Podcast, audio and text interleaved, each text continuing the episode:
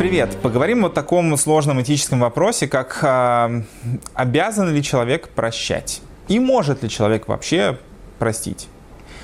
Э, обычно бывают как бы, ситуации, когда кто-то кому-то причинил какие-то страдания, оскорбления и так далее. И если мы возьмем как бы очень ограниченную ситуацию о том, что вот есть конкретный человек, и тот, кто его обидел – причинил ему какой-то вред, то, а, в принципе, если тот человек исправился, да, то есть он просит прощения, то хорошим качеством э, является простить этого человека, потому что на самом деле как бы человеку не стоит быть жестоким в своем сердце вот хранить на всех обиды. Да и в принципе с точки зрения психологии, э, храня, неся в себе какие-то обиды, ты как бы делаешь на самом деле хуже самому себе. Но если мы будем добавлять в эту ситуацию различные нюансы, то все будет выглядеть не так однозначно.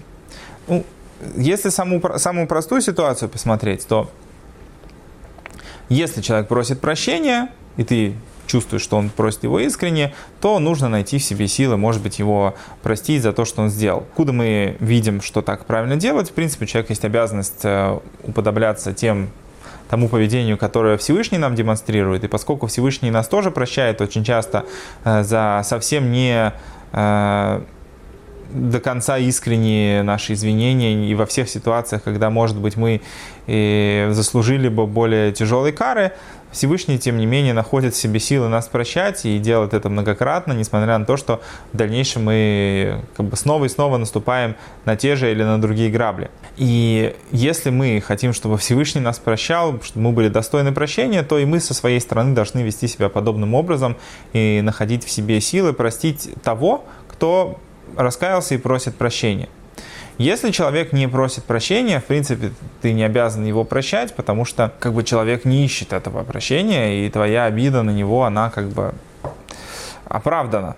Действительно, ты, ты, ты, тебе были причинены страдания, и как бы ты несешь в сердце на, за этого, на этого человека какое-то обвинение. Со стороны того, кто э, причинил вред и страдания, есть обязанность э, просить прощения и исправить это, потому что даже то, что Всевышний прощает человека, когда он просит, если это было причинено другому человеку не, не на уровне отношений между человеком и Творцом, а на уровне отношений с другим человеком, Всевышний не прощает человека за какой-то грех, который он, может быть, сделал, пока другой человек его не, не простит. И в этом случае как бы, человек не сможет заслужить полного прощения. А здесь кроется очень важный принцип того, что можно перенести на отношения между людьми. Это то, что если предметом, как бы объектом нанесения обиды был не ты сам, то и простить другого человека ты не в состоянии за то, что он сделал. Поэтому, если, например, обидели не тебя, а, там, не знаю, обидели там твой народ или еще что-то, а, или эта обида была нанесена в прошлом, не ты тот, против кого это было совершено. И поэтому, несмотря на то, что, может быть, человек видит в тебе правоприемника э, тех последствий, которые были причинены им ранее, не ты тот, кто может его простить, потому что не ты тот, э, кого обидели. Как рассказывается история про э, Равина Бриска, когда он ехал в купе и против него его там пытались вовлечь в игру в карты, им сказали, либо ты играешь с нами, либо ты выходишь, и чуть ли не вытолкали из купе когда на платформе его встречало огромное количество его последователей, э, человек, который как бы это сделал, он понял, что он оскорбил как бы очень важного человека и начал просить у него прощения, но тот отказывался его прощать. Тогда он нашел связь с его сыном и начал как бы просить, чтобы тот как-то уговорил его э, отца, чтобы он его простил сын спросил своего отца там, в беседе, почему он его не прощает. И он от ему ответил ему, говорит, что он обидел не меня, он принял меня за простого человека, и его он был готов оскорбить и нанести ему какие-то, причинить ему какие-то э, неприятные вещи. Когда он увидел, кто я такой, вот он теперь хочет попросить прощения.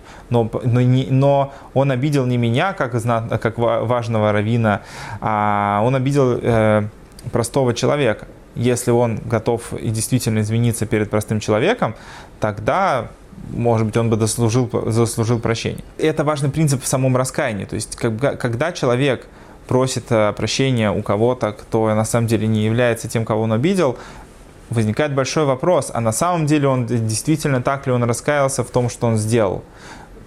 Тому, кого он обидел, он действительно теперь испробовал все способы вернуть ему весь тот вред, который он э, ему причинил, как бы компенсировать или что-то. Теперь он пытается перед другим, э, кто не имеет, может быть, э, непосредственного отношения к этой истории или не находится в таком статусе, теперь он пытается перед ним извиниться. Это не выглядит как поиск настоящего прощения и не выглядит, что этот человек по-настоящему изменил свое отношение. Поэтому мы, с одной стороны, того, кто просит о прощении и заслуживает его, мы в состоянии простить, а того, кто того, кто обидел не нас, э, не на нас э, лежит обязанность его прощать.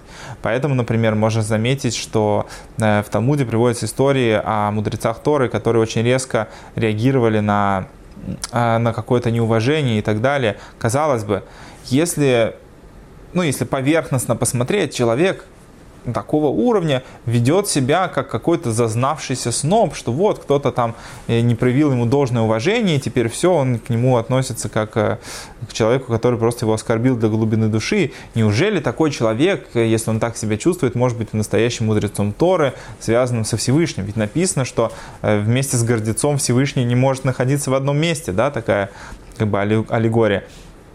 Почему же тогда такое описывается отношение? На самом деле, если человек э, является э, олицетворением какой-то идеи, то вполне возможно, что был оскорблен не он.